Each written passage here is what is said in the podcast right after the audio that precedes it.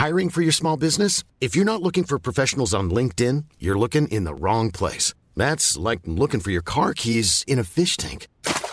LinkedIn helps you hire professionals you can't find anywhere else, even those who aren't actively searching for a new job but might be open to the perfect role. In a given month, over 70% of LinkedIn users don't even visit other leading job sites. So start looking in the right place. With LinkedIn, you can hire professionals like a professional. Post your free job on linkedin.com slash people today.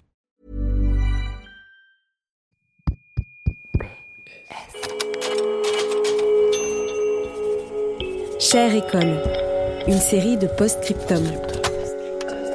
Le podcast qui ouvre un nouveau dialogue. Lettre sonore numéro 33.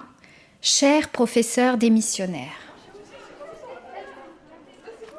Dans une classe, donc euh, gros chahut, un élève a déroulé le rouleau de papier essuie-tout euh, qui sert à nettoyer les tables, le spray désinfectant, évidemment, euh, voilà, ils en ont aspergé partout.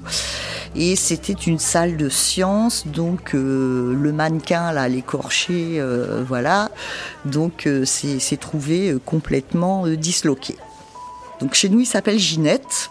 Et donc Ginette avait été dans la dislocation décapitée vous imaginez le symbole euh, après euh, l'assassinat euh, de Samuel Paty. Donc le professeur arrive dans la classe.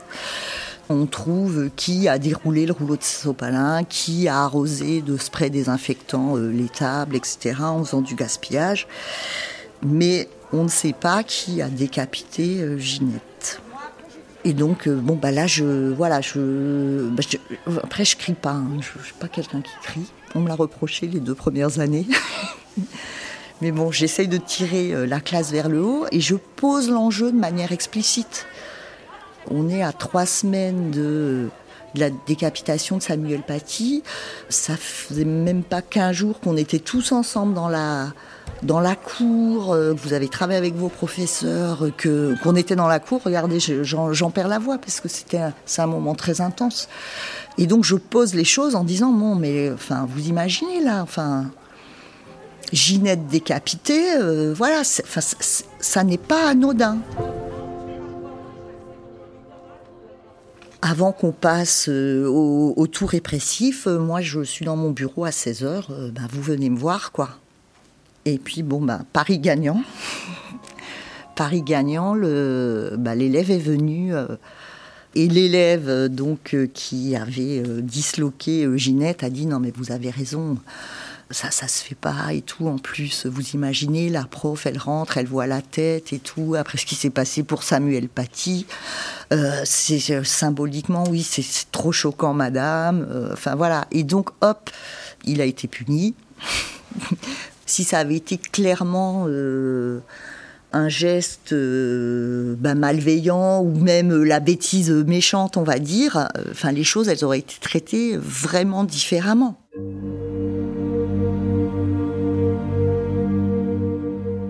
Chère éducation nationale, je t'ai quitté il y a huit ans. La rage au cœur m'est soulagée. Je suis partie non pas parce que je n'aimais pas les élèves, mais parce que j'avais l'impression de ne plus pouvoir faire un métier en accord avec mes convictions. Un véritable enseignant, à mon avis, ne doit pas avoir peur de faire réfléchir et de bouleverser les a priori de ses élèves.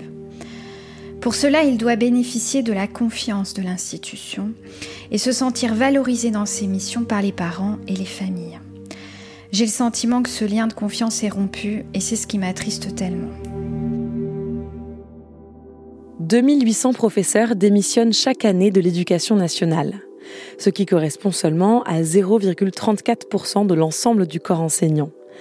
Mais ce pourcentage augmente d'année en année depuis 15 ans. Est-ce le signe d'un mal-être des enseignants qui se sentent seuls, mal encadrés, peu valorisés, bref, à bout de souffle à l'image de notre école? Dans cet épisode, nous donnons la parole à deux femmes qui nous racontent leurs différentes trajectoires au sein d'une même institution. Laure est depuis 7 ans la principale d'un collège à Marseille, le collège Edgar Quinet, classé REP+, réseau d'éducation prioritaire.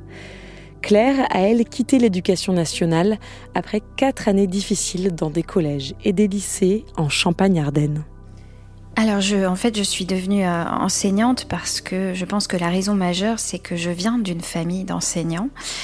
Euh, je me souviens que adolescente, je me disais non, je veux explorer autre chose, je veux faire autre chose, je veux pas forcément avoir le même métier que mes parents.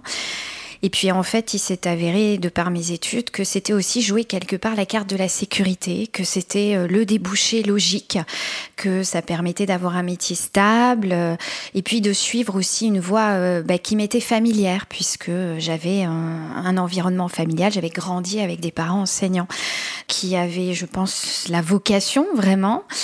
Donc, euh, je me suis pas vraiment en fait posé la question. Je me suis dirigée dans cette voie je dirais peut-être aussi par facilité, voilà, en me disant ça a marché pour mes parents, ça va marcher pour moi, voilà. Euh, un petit peu euh, comme une dynastie et c'est très bien et, euh, c'était quelque part enfin une joie de, de pouvoir perpétuer un petit peu cette tradition, voilà.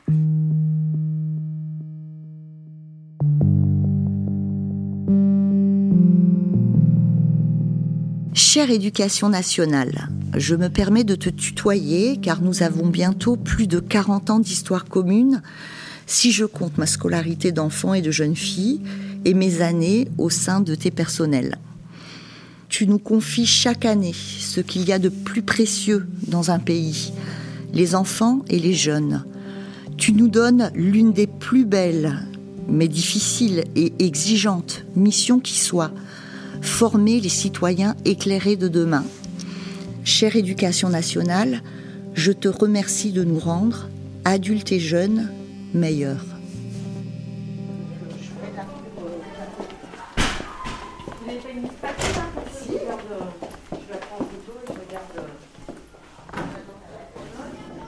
Bonjour, je m'appelle Laure Ruiz.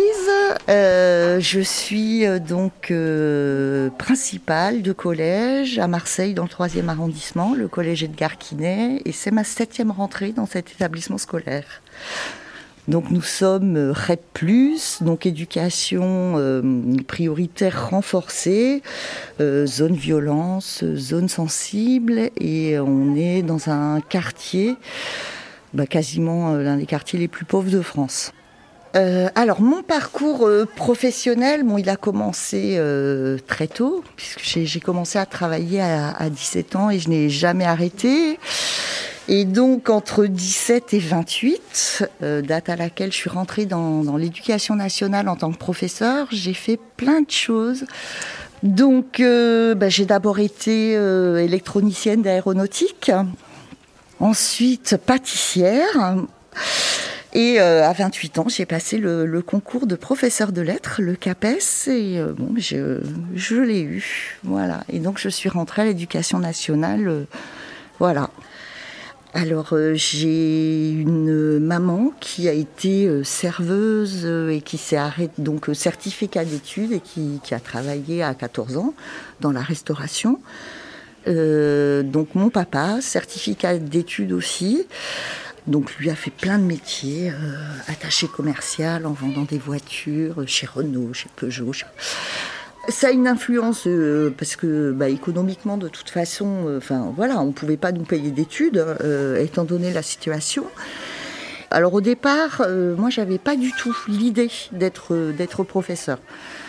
après moi j'étais mauvaise élève. en fait j'étais juste moyenne, mais avec des parents qui tenaient à ce qu'on ait le bac parce que bah, eux avaient eu le certificat d'études à la fin des années 50 et c'était vraiment quelque chose de très important pour eux qu'on ait le bac. Donc j'ai eu mon bac euh, avec 10 04, c'est pas très glorieux et euh, bon j'aimais pas trop l'école. Et bon, et la vie a fait que euh, ben, vers la vingtaine, je me suis interrogée et voilà, j'aimais lire. Donc quand on aime lire, bon, je travaillais à côté, bon allez, on fait une fac de lettres. Voilà, mais comme presque tous les profs, voilà, je, suis devenue prof, enfin pour moi prof de lettres parce que parce que j'aimais lire. Et j'allais faire découvrir, bah, comme Madame Piala en seconde m'a fait découvrir la, littérature, j'allais, euh, voilà, leur faire lire de de grands textes, nourrir leur imaginaire, enfin voilà, euh, leur donner des mots pour euh, pour s'exprimer, une clé de lecture du monde. Enfin voilà, c'est une idée très romantique au départ, enfin romantique pas au sens littéraire, mais un peu fantasmé. Moi, je me suis dirigée vers l'histoire. Je pense que je suis devenue enseignante bah, par passion pour l'histoire et par volonté euh, de transmettre euh, cette passion finalement. Comme beaucoup d'étudiants, j'ai mis quand même deux ans à avoir le concours. Hein. Et ensuite, bah, comme beaucoup de, de lauréats, j'ai fait le calcul suivant pour éviter d'atterrir dans une académie. Euh, problématique euh, en banlieue parisienne, j'ai demandé une académie qui est très peu demandée. C'est l'académie de Champagne-Ardenne, qui n'était pas très loin de ma région d'origine, et je l'ai eue. Moi, j'étais au début dans l'idée, voilà, d'avoir des, en face de moi des élèves très sages qui attendent que je leur déverse mon savoir. Et j'avais bien conscience que en banlieue, ça se passe pas comme ça, que vous devez euh, mettre de l'humain, avoir euh, des rapports, euh, des rapports humains. Moi, c'est ça, je pense, qui me faisait un peu peur, c'est que quand on est jeune enseignant, on a les connaissances sur sa matière, on sait ce qu'on doit dire, on sait préparer ses cours, mais tout ce qui est de l'ordre du relationnel, de l'humain euh, c'est quelque chose qui demande de l'expérience et c'est pas euh, les IUFM, les instituts universitaires de formation des maîtres que j'ai connus moi à l'époque, qui vous donnent les clés. Vous êtes seul pour construire votre relation avec vos élèves et avec aussi vos, collègues. Et c'est quelque chose qui peut faire peur. Enfin, moi, je sais que je me disais, oulala, là là, je ne sais pas comment ça va se passer, je ne sais pas comment faire. Et euh, j'ai donc pu débuter euh, ma première année donc en tant qu'enseignant euh, stagiaire dans un lycée. La deuxième année, j'étais dans un collège de ZEP, ce qu'on appelle les zones d'éducation prioritaire. Et euh, les troisième et quatrième années, je suis restée dans le même établissement, un petit collège de campagne. Voilà. Quand j'ai fait ma, ma première entrée, ben, j'avais 26 ans. Bah, je me souviens d'avoir atterri dans un gigantesque établissement, donc qui faisait euh, à la fois lycée professionnel et lycée général. Moi, j'étais en lycée général. Bah, très vite, il faut se lancer et il faut avoir l'air crédible. Et c'est dur parce que vous démarrez, euh, vous n'avez pas encore, euh, euh, je dirais, la prestance et le charisme d'un professeur confirmé. Donc, j'ai souvenir d'un premier cours qui a été assez éprouvant parce que bah, les élèves, ils sentent très bien que vous êtes nouveau moi, je me suis retrouvée euh, face à une classe, ils étaient 35, hein, les secondes, donc c'est impressionnant. Et euh, bah, j'avais mon estrade. Donc on a l'impression vraiment, euh, dans ce genre de lycée, d'être au théâtre. Et bah, moi qui suis une ancienne timide, c'était dur. Et je me suis cassé la figure, voilà, en, en voulant prendre possession de l'espace de la classe. J'ai oublié que j'étais sur une estrade, donc j'ai trébuché. Et puis très vite, euh, j'ai senti que ben, il fallait tenir ce groupe classe. Voilà. Et ça, c'est des choses qui sont compliquées parce que vous vous attendez à ce que le silence se fasse naturellement. Non, c'est à vous euh, d'intéresser les élèves, c'est à vous euh, de leur donner envie de vous écouter. Et moi, je m'attendais pas à ça.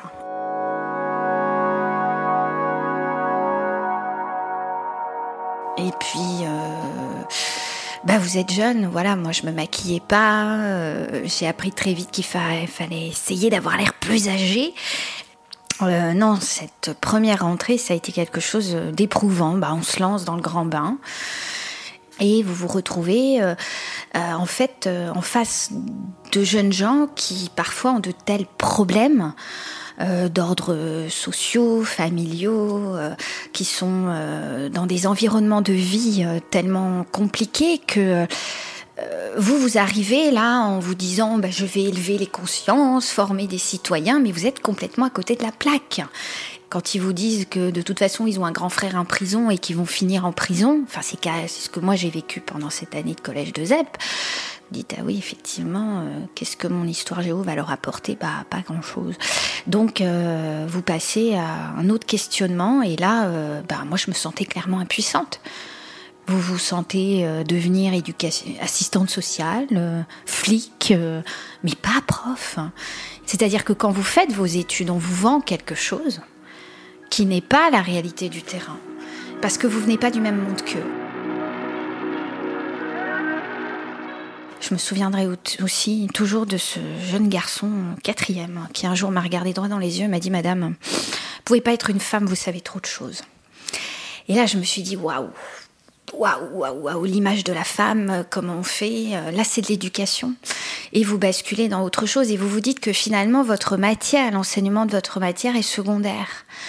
Et je pense que le cœur du métier d'enseignant aujourd'hui, c'est plus euh, de transmettre des connaissances, c'est bah, vous êtes dans l'éducation nationale, vous faites de l'éducation. Et ça, c'est quelque chose auquel moi, je m'attendais pas du tout.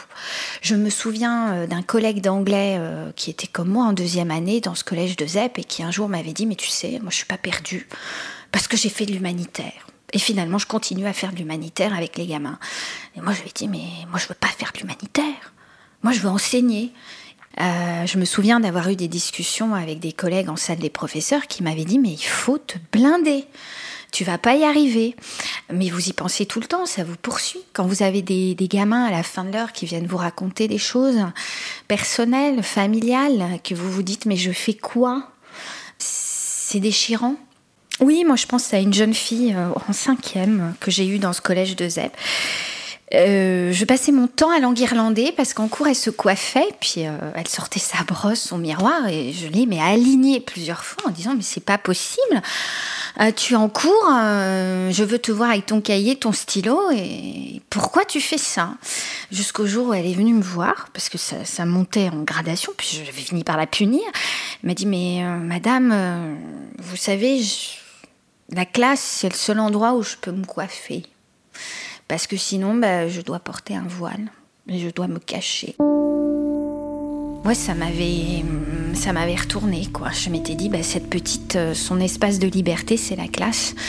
Et moi, je lui tombe dessus sans savoir ce qu'il y a derrière. Euh, certains élèves n'étaient jamais sortis de leur région. Euh, quand j'ai emmené une de mes classes de 5e au Louvre à Paris, déjà ils étaient terrorisés par le musée, ils m'ont suivi comme des petits canards parce qu'ils avaient peur de se perdre, mais surtout, qu'est-ce qu'ils ont retenu du musée du Louvre? Il y a des escalators, madame. Ils n'avaient jamais vu, pour certains, l'escalator.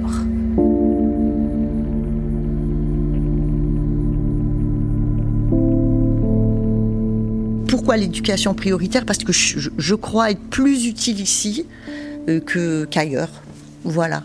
Alors dans mon établissement, euh, mon premier établissement en éducation prioritaire, quand je suis arrivée sur Marseille, très vite avec une classe de cinquième, je suis retrouvée en difficulté. Mais une difficulté euh, ben, assez importante dans le sens où le, temps d'activité réel des élèves sur les 55 minutes de cours devait être de 10 minutes, un quart d'heure maximum parce que alors, à, côté, euh, voilà, on faisait autre chose. C'est non, tais-toi, non, t'as pas ton matériel. Enfin bon, euh, voilà, très compliqué avec cette classe. Demander à une classe de d'étrangers, c'est déjà, euh, voilà, c'est créer un groupe, c'est ritualiser une entrée en classe, etc. C'est déjà un texte, enfin un geste éducatif. Donc ça fait partie du boulot. Dire stop quand il y a des choses qui ne sont pas possibles font partie du boulot, mais ça on le sait pas au départ. On le sait pas. Chère éducation nationale, je repense beaucoup à toi depuis le monstrueux assassinat de Samuel Paty. Cet acte odieux m'a fait réfléchir car il a fait ressurgir de nombreux souvenirs. J'ai entre autres l'impression, assez dérangeante, qu'on aurait pu éviter d'en arriver là si on avait été attentif aux signes au lieu de ne pas faire de vagues, comme l'institution aime à le répéter. Le pas de vague, euh, déjà, ça n'a aucun intérêt puisque bah, c'est au détriment de l'élève et de sa réussite. Cette idée du prof idéal où on entend les mouches voler, et, qui est fausse, est tellement, euh, est tellement intégrée que du coup, euh, voilà, le bon prof, c'est voilà des élèves penchés sur une feuille et Enfin, fermer les yeux, ce, serait un non-sens, quoi. Je sais que je m'étais, je passais beaucoup de temps à faire mes cours, mais j'avais le sentiment que ça passait pas, parce que déjà de la part des élèves, euh, vous avez une contestation qui arrive très très vite. Comment vous savez que et surtout en histoire-géographie, vous apportez beaucoup de connaissances bah, vous vous retrouvez dans la position de vous justifier, qui moi m'a déstabilisé très très vite. Euh, le personnage de Jeanne d'Arc est problématique. Euh, en cinquième, on étudie le Moyen Âge et euh, on s'appuie sur quelques grandes figures. Et pour certains élèves, Jeanne d'Arc est un personnage qui a une aura de mystère. Donc, bah, elle n'a pas existé. C'est très difficile de leur faire comprendre que certains personnages, on connaît leur vie parce qu'on a des sources historiques. Ce sont des personnages historiques, mais ils sont entourés d'une telle aura que finalement, euh, pour eux, pour certains élèves, ces personnages n'existent pas. Donc vous devez rentrer dans euh, un, un système de justification qui est assez compliqué. En histoire, il y a aussi la difficulté d'enseigner le fait religieux. Moi, j'ai eu en face de moi des élèves euh, qui étaient de confession musulmane. Et lorsque vous devez évoquer la question de l'islam, ça devient très compliqué. Leur faire comprendre en fait la différence entre ce qui est de l'ordre du fait historique, ce qui est de l'ordre de la croyance religieuse. Et comme certains, euh, parmi mes élèves, je parle euh, de mes années collège, allaient à l'école coranique le samedi, ben en fait, ils se retrouvaient pris entre deux feux, entre ce que moi je leur racontais et ce que l'imam leur racontait. Et c'est comme ça que je me suis fait euh, totalement démolir quand j'ai eu le malheur de parler de ce qu'on appelle la fuite à Médine hein, du prophète Mahomet. Madame, vous pouvez pas dire ça, le prophète n'a pas fui. Et donc je me suis retrouvée euh, embarbouillée. Euh, euh, et puis je me suis aperçue que ben, je connaissais peut-être pas assez cette religion, donc j'ai commencé à m'y intéresser pour justement arriver à faire la part des choses et ben, vous vous retrouvez à marcher sur des œufs. Et moi, j'ai eu très vite le sentiment de ne pas forcément être à ma place, de pas y arriver. Et puis, euh, il y a une espèce de tabou dans les salles, les salles de professeurs qui fait que quand on a des problèmes de discipline, on ne le dit pas. Moi, j'ai fait partie très vite euh, des enseignantes un peu casse-pieds qui passaient leur temps à faire des rapports. Ça, je parle des années suivantes quand j'étais en collège. Essayer de savoir comment ça se passe euh, avec les autres enseignants pour la même classe. Et souvent, ils vous disent pas les choses. On ne dit pas. Donc vous vous dites, mon Dieu, il n'y a qu'avec moi qu'il y a des problèmes. Donc c'est de ma faute. Et donc c'est comme ça que vous rentrez dans un engrenage qui peut devenir extrêmement euh, euh, délétère et puis qui détruit euh, le peu de confiance que vous avez en vous-même finalement. Allez, on s'assoit. Quand tu m'as pas mis ton nom. Oui, pardon. Bon, là, vous êtes bagarré, pas qu'il a la, la cellule cassée, mais moi, qu'est-ce que je vois là? Je vous ai fait écrire, déjà vous êtes d'accord sur la version. Ok? Là, vous êtes d'accord, donc on va trouver une solution. Donc je suis à la machine à café, c'est la récréation. Euh, il y a, euh, bon voilà, je devais certainement, je ne sais plus, euh, sortir d'une heure encore où, où, voilà, où je sors insatisfaite de, de, de, de, ce qui s'est passé, où je me dis, voilà, je suis vraiment un mauvais prof. En fait, je me suis trompée. C'est pas ce métier que, que je dois faire, parce que je suis pas bonne. Et donc, bon, ça sort, mais de manière spontanée avec les 5e 6, ça ne fonctionne vraiment pas. C'est, euh, je, j'y arrive pas. Là, on est, on est euh, fin septembre. Euh, je n'ai pas encore vraiment commencé à travailler avec eux. Et alors, quels sont les mots en fait que que Martine, ma collègue en maths, a trouvé je, je, suis incapable de, de les retrouver. Elle m'a fait la proposition, mais viens me voir dans ma classe, etc. Bah, pour voir comment elle faisait au fond de sa classe à, observer euh, bah, la manière en fait dont euh, en prévention, dès qu'un micro bavardage s'installait, euh, hop, elle reprenait en main le groupe, etc. Et enfin tous ces gestes professionnels, enfin fins. Et puis après, on, dit, tiens, je vais peut-être essayer ça. Combien, enfin combien de fois je suis allée dans, dans sa classe? Alors elle, elle le faisait volontiers, etc. Mais après, on, a eu la chance d'avoir une équipe de direction qui, a vu que c'était euh, bah, que c'était opérant. Et donc, euh, bah, au bout de deux trois ans, ben, euh, on, a mis en place en fait un accueil pour les nouveaux avec un temps dédié sur bah, des analyses de, de pratiques etc. Mais pas dans l'idée, euh, voilà, t'es un mauvais prof parce que tu sais pas tenir ta classe. C'est pas du, c'était pas du tout l'esprit. C'était plutôt, euh, j'expose une situation euh, que j'ai vécue, qui, bah, s'est pas déroulée comme je l'avais prévu. Comment t'aurais fait? Voilà. Et donc ça, ça a été fait dans, pardon, dans le premier établissement où j'ai, où j'ai été, quoi.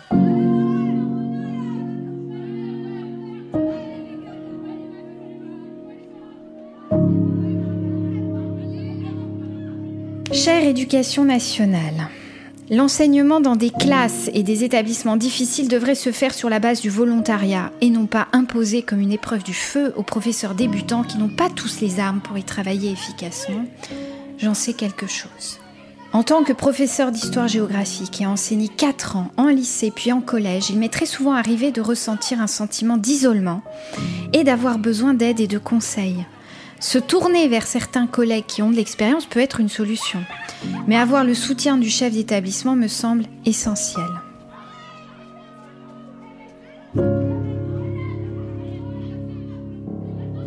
J'ai eu des problèmes de discipline dès la première année. Et euh, parfois, vous avez un problème avec la classe entière. Ah, là, c'est plus compliqué. Et euh, bah, ça peut mettre du temps à se résoudre. Moi, j'ai vécu des années où j'ai été en conflit avec la classe, une de, mes classes, mais toute l'année. C'est épuisant. J'allais au travail le matin, j'avais mal au ventre la règle un peu implicite que moi j'ai toujours ressentie, c'est euh, ne faites pas de vagues. Et euh, quand vous, vous commencez à faire des rapports parce qu'il y a un incident avec un élève qui triche, qui bavarde pendant les heures de cours, qui oublie son matériel, que vous punissez, que vous faites des rapports, que vous donnez des heures de colle, bah, quelque part vous vous faites remarquer, vous vous démarquez euh, des autres enseignants qui, eux, règlent leurs problèmes d'une autre manière ou plus discrètement. Et euh, bah, ça m'est arrivé d'aller voir euh, la direction, de discuter, de dire que c'était compliqué, que je ne m'en sortais pas. Et là, on vous renvoie l'image que c'est votre responsabilité, que si les élèves font du bruit dans votre classe, c'est parce que vous n'arrivez pas à les intéresser, que avec euh, tel professeur, il n'y a aucun problème. Moi, j'ai le souvenir d'une distance avec euh, les chefs d'établissement euh, que j'ai pu euh, rencontrer, renforcés par le poids de la hiérarchie en fait, qui fait qu'on ne se sent pas toujours à l'aise, en tout cas c'était mon cas, pour évoquer les problèmes qu'on rencontre au quotidien avec les élèves. c'était toujours très formel. Je repense à un élève de troisième qui m'avait insulté dans le couloir devant la salle de classe, j'ai pas parfaitement entendu. Cet élève euh, faisait partie d'un projet qui consistait en une sortie de classe. Euh, moi, je l'ai collé et euh, vu que la situation ne s'arrangeait pas, j'ai voulu l'exclure de la sortie de classe. Le principal m'a obligé à l'emmener. Et pour moi, ça a été très compliqué à gérer. Je me suis sentie bah, complètement désavouée.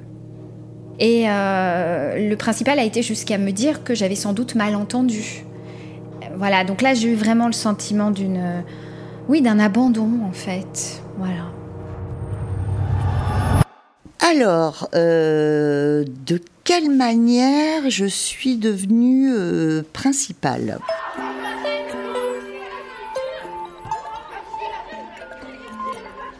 Devenir chef d'établissement, c'était un pari, oui, pourquoi pas. Je vais aider plus d'élèves, euh, je vais pouvoir euh, travailler dans un établissement, avoir davantage d'impact sur euh, voilà une logique pédagogique, des pratiques pédagogiques communes. Puis bon, je vais pouvoir aider plus d'élèves encore. Je passe le concours, je l'ai. Alors en tant que chef d'établissement, bon, c'est ma septième rentrée. Bah, les professeurs sont nommés soit, euh, soit en juin, soit, soit fin août. Je reçois euh, bah, l'ensemble des nouveaux, euh, des nouveaux personnels. Je leur dis, on est en éducation prioritaire renforcée. Euh, voilà, ça va pas forcément être simple. Vous aurez un cours qui euh, peut-être va très mal se passer, etc. Venez m'en parler ou en parler euh, à votre corps de discipline ou à un prof qui a la classe avec vous ou à un CPE, etc. Mais l'idée, on n'est pas tout seul. Personne n'a de baguette magique, mais ensemble, on, sera plus intelligent et on, on trouvera la meilleure solution qui soit. On n'arrivera pas forcément à tout décoincer. Hein. Euh, alors je n'ai pas de solution et personne n'a la solution parce que sinon, ben voilà, hein, euh, on se transmettrait la baguette magique. Dans ce cas-là, il faut absolument faire ça et ce serait très très simple. Ce n'est pas le cas. Mais en travaillant ensemble, on va au moins aplanir la difficulté. Mais ça, ça peut se faire que si c'est parlé. Cher principal, j'ai été pour ma part dépassée par le relationnel humain avec les élèves. On ne se comprenait plus.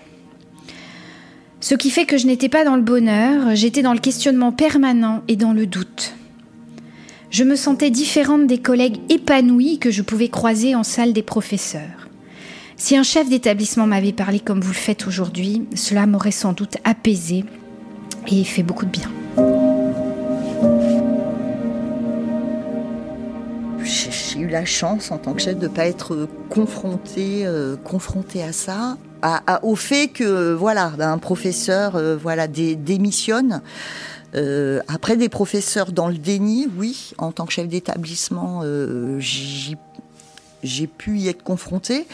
C'est les parents qui auraient donné une mauvaise éducation, c'est le quartier où de toute façon c'est n'importe quoi, il y a des trafics de drogue, donc euh, voilà. Euh, c'est euh, non mais de toute façon c'est vendredi soir, il est 16h et en plus il y avait du Mistral, donc là on n'y arrive jamais. Enfin voilà, c'est donner une cause extérieure qui fait que de toute façon, bah voilà, les choses sont irréversibles, on n'a aucun impact quoi qu'il arrive sur ce qui peut se passer en classe il y a des signes. Euh, voilà. Est-ce que la personne euh, ben, écrit plus de rapports, exclut plus d'élèves euh, ou alors, est-ce que les voisins de salle, euh, voilà, signalent des chahuts? Ou alors, est-ce que c'est une classe qui, euh, bah, voilà, qui euh, est dans les couloirs, etc. Bah, quand ils arrivent dans le cours de, ce professeur ou en sortent, en sont beaucoup plus excités ou irritables? Vous voyez, il y a des indicateurs comme ça qui sont qui sont là. La manière aussi dont les enfants parlent d'un professeur, c'est un, indicateur. Donc ça sont voilà sont les signaux faibles qu'on perçoit en tant que chef ou que je perçois en tant que chef. Et donc à partir de là, on va pouvoir euh, travailler avec le, professeur. Enfin, le, fait que le professeur déjà reconnaisse bah, qu'il est en difficulté pour plein de, de raisons différentes, je trouve ça plutôt euh, très bon signe pour lui. Après, quelqu'un de perdu, perdu, euh, bon, il m'est arrivé euh, d'aller. Vous voulez que je vous observe dans votre classe, etc. Vous voulez euh, des conseils? Oui, il y a des choses qui marchent mieux que d'autres. Mais ça peut être très blessant pour le professeur. en disant, bah voilà, j'ai recours au CPE, j'ai recours à la chef d'établissement, c'est bien la preuve qu'en fait, j'y arrive pas du tout. Donc, donc en fait, il faut le faire en le travaillant pour trouver le meilleur angle possible. Ça, voilà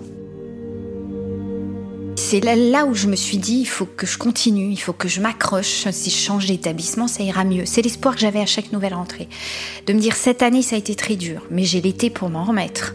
Je vais euh, recommencer à la rentrée, ça ne peut qu'aller mieux.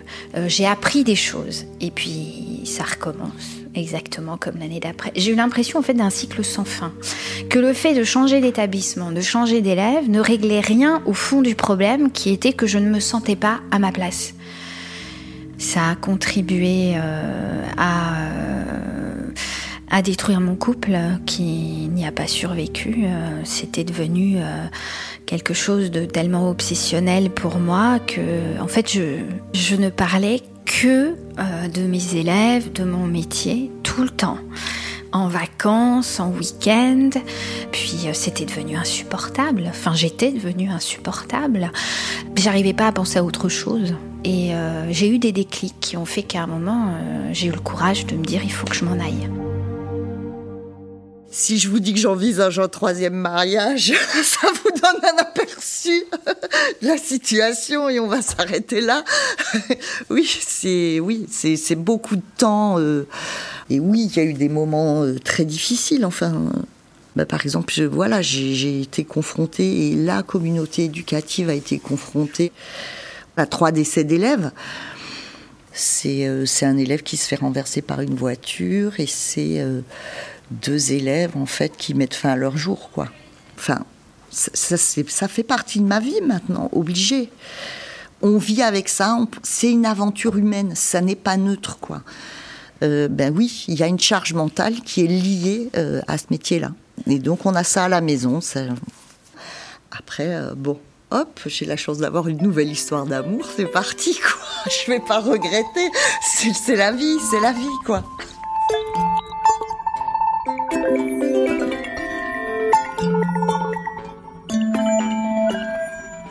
j'ai eu euh, un déclic, un premier déclic quand je suis allée suivre une formation un mercredi après-midi dans un petit musée, dans une petite ville, euh, où nous avons été accueillis par une, jeune conservatrice qui nous a fait visiter une petite exposition sur le baroque portugais. Et euh, j'étais tellement bien dans cet environnement, dans cet échange, ça m'a rempli. Je suis rentrée chez moi, je me sentais bien, je me suis dit mais comment ça se fait que... Euh, ce moment-là arrive à te rendre tellement heureuse alors qu'au quotidien c'est un enfer permanent? Il y a quelque chose qui va pas. Ça a commencé à me faire réfléchir et je me suis dit que peut-être je trouverais euh, un métier ailleurs qui me permettrait euh, de vivre euh, ma vie normalement.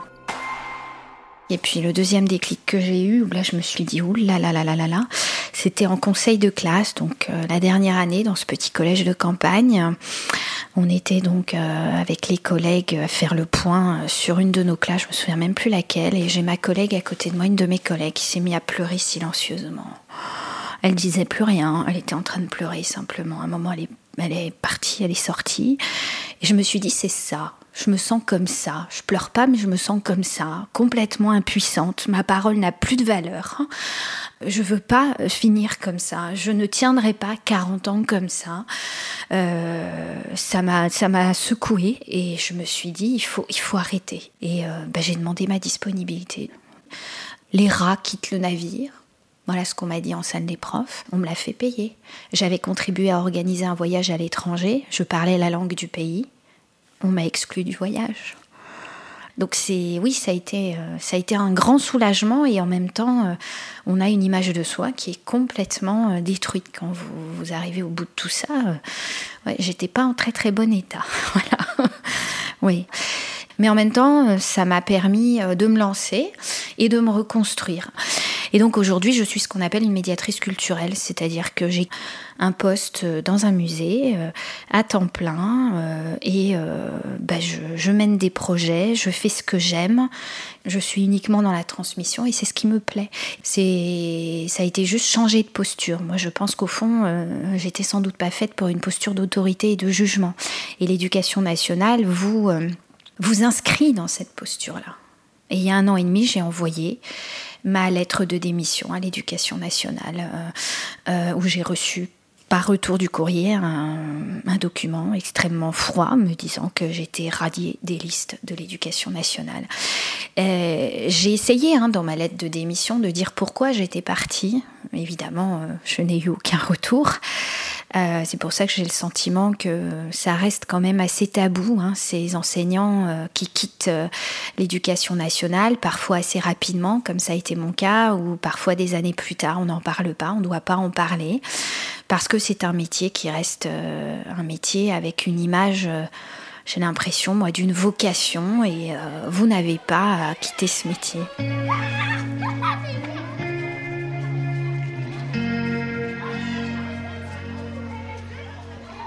Alors je me lance. Cher ou cher au féminin professeur qui réfléchit euh, et qui pense à démissionner. Le métier est rempli de questions, de doutes. 42 ans, c'est le temps euh, que nous consacrons à notre carrière professionnelle. 42 ans devant des élèves qui ont toujours le même âge, quand nous en avons chaque année une année de plus. 42 ans, confronté à une société en miniature, une classe. La mission est colossale, si exigeante que le doute s'installe, le découragement aussi, parfois. Il ne faut pas les nier ni les combattre. Peut-être, en toute humilité, il convient d'agir encore en intellectuel, en posant de nouvelles questions. Pourquoi, il y a si longtemps, ai-je choisi d'étudier ma discipline? Qu'est-ce qui en fait le sel, l'attrait? Qu'est-ce qui m'a porté tant que j'ai choisi de l'enseigner? La vraie question est là. Qu'est-ce qui fait sens pour vous? Quelle a été la dernière petite victoire du quotidien? Avec une classe, avec un élève. Qu'est-ce qui fait joie? Vous seul avez la réponse. Et j'espère que vous saurez la trouver ou la retrouver dans les étoiles que vous faites naître dans les yeux de vos élèves.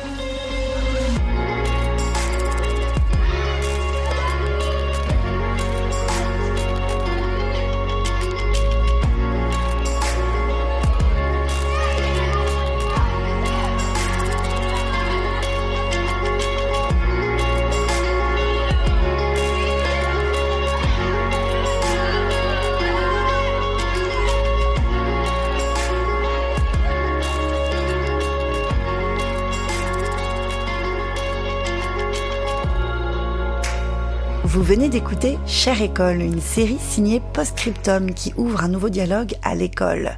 Chère École, c'est un nouvel épisode chaque mois. Si vous avez aimé écouter cette histoire, retrouvez toutes nos lettres sonores sur votre appli de podcast. Vous pouvez vous abonner à Postscriptum et n'hésitez pas à nous mettre des étoiles.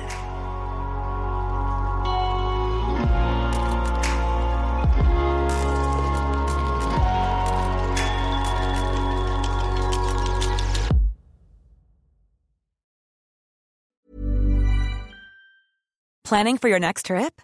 Elevate your travel style with Quince. Quince has all the jet setting essentials you'll want for your next getaway, like European linen, premium luggage options, buttery soft Italian leather bags, and so much more. And is all priced at 50 to 80% less than similar brands. Plus, Quince only works with factories that use safe and ethical manufacturing practices. Pack your bags with high-quality essentials you'll be wearing for vacations to come with Quince. Go to quince.com slash pack for free shipping and 365-day returns.